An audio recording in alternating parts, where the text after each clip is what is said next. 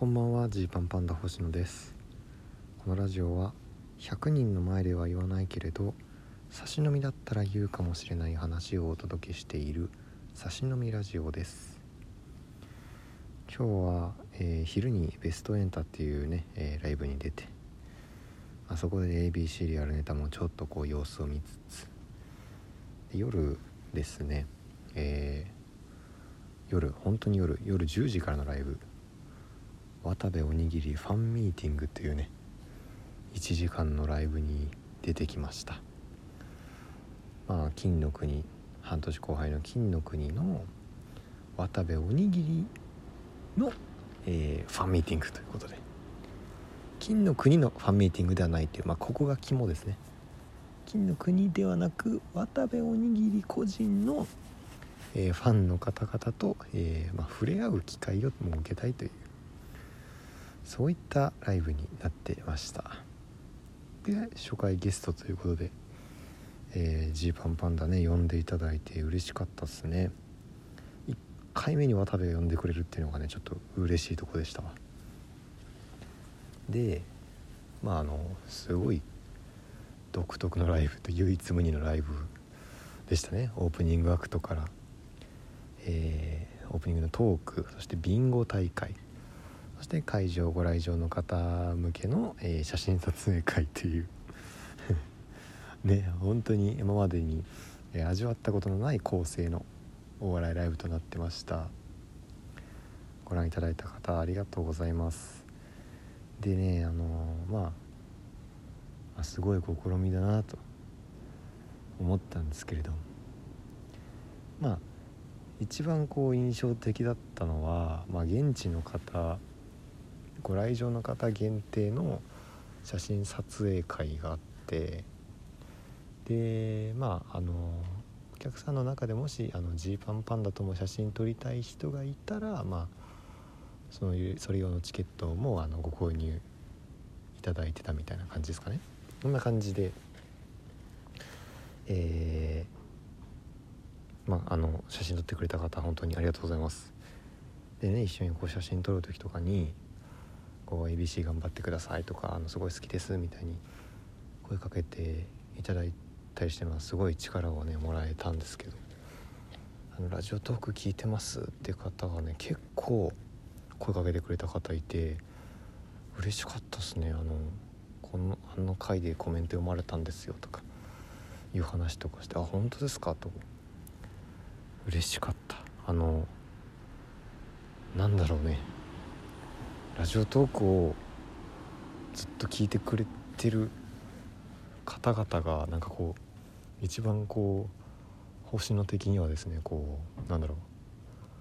ううん表現が難しいけどそのあ安心するというか あそりゃどうもと。そりゃあのなんかなんだろうなホッとできるという感じがまあまあするんですけど。あでなんかラジオトーク始めたのがまあコロナ禍なんで多分ねほんと初めてぐらいにちゃんとこう聞いてくれてる方のこう顔を見てお話ししたなと思うんですよ。やっぱコロナの前ってこうライブの出待ちっていうのがこう当たり前のようにあってで僕らみたいな若輩者ですらまあ多い時は多分2桁とか。ねどんくらいだろう。おまあめちゃくちゃ多い時で20人ぐらいの方とか声かけていただいたかな、まあ、そうそういうような時があって。だからその時って結構ねあのいつも見てくれてる方の顔がこう分かるんですよ。うん。あこの方いつも見てくれてるなとかあいつもの方いるなとかいうのがこう分かるんですけどこの多分2年ぐらいで応援してくれてる方の顔をどれぐらい自分は把握できているだろうとか思った時にあまだまだだなと思いましたね。僕結構あの MC の時とか割とお客さんの顔をねこうしっかり見たいタイプなのでなんとなくこの人はいつも来てくれてるなみたいな方って覚えてるつもりなんですよ。で現に覚えてる方もいるけどでも例えばラジオトークとかってこのねこうリアルで会ってるわけじゃないからこう分かんないじゃないですか。それであこういう人が聞いてくれてるんだってええー、っていうなんかちょっとねそこであの聞いてくれてる方を目の前にできたのはすごい嬉しかったですね。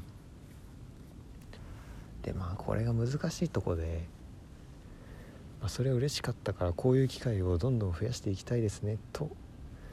と言いたいところなんですけどねここマジ難しくて、まあ、今日とかはすごい特殊なライブだったんでちょうどいいんですよでもこれを今じゃあジーパンパンダとしてコンビでファンミーティングみたいなのやるかっていうとまあちょっとそのどうかなみたいな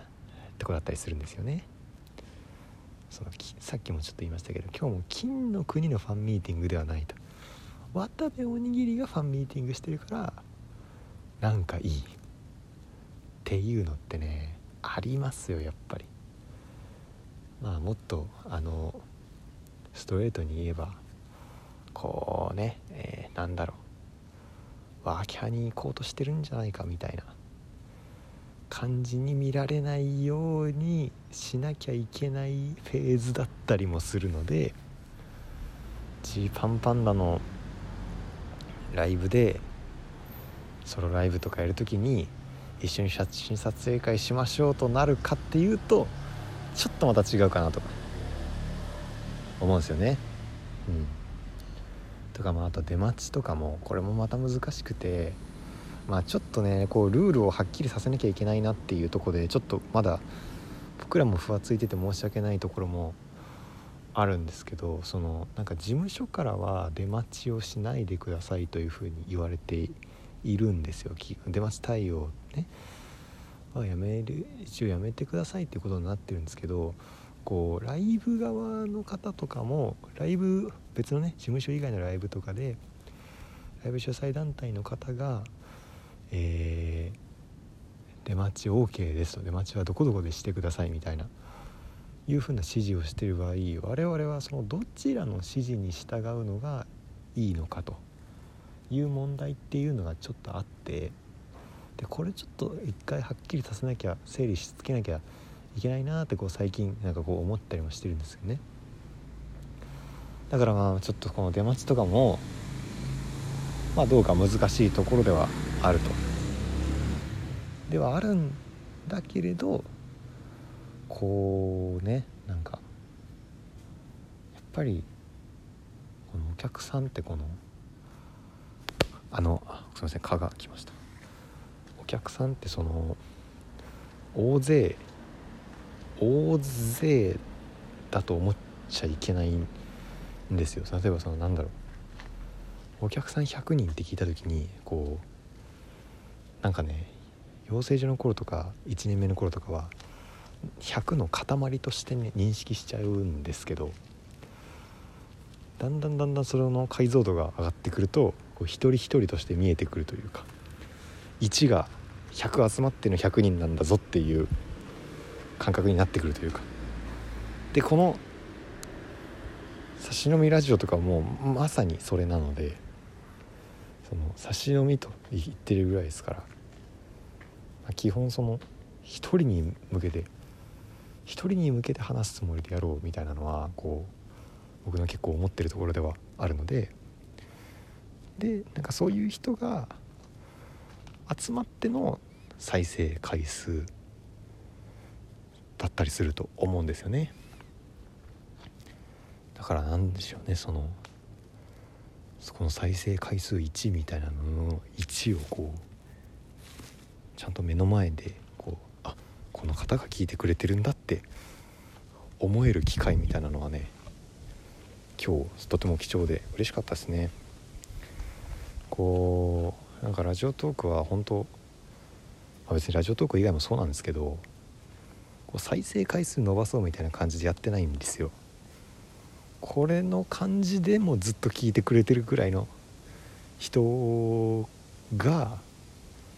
これからずっともしかしたら応援してくれる人かもしれないなと思ってやってるのでだからあのなんか僕のラジオとラジオトークってその再生回数とか一応見られるんですよ。でこう例えば過去のに遡ると累計再生回数がまあ多くなりがちなわけじゃないですか。そのラジオトーク上で聞ける期間が長いから例えば2年前に投稿したやつとかで結構じゃあなんか1,000回とか再生されてるやつとかがあったりするんですけど最近のはそこまででもないみたいな。でもこう大体そのなんかね1ヶ月ぐらい投稿して1ヶ月ぐらい経つとあこれくらいの数になるなみたいなのあるんですよ。でなんかそれがこうもしかするとこうなんでしょうね。例えばじゃあなんだろうこの100回累計100回みたいな数字があったとした時にこのこの100はめっちゃ信頼できる100なのかもってこう思うんですよ。全部全部なんだろうな1ヶ月前ぐらいに投稿したやつがえー、大体軒並み105回とか110回とかの再生回数だったらあこれくらいの人数の人が継続的に聞いてくれてんのかもみたいに思うんですね。でこのこの場を広げていく作業だというのを今日すごい思ったということですね。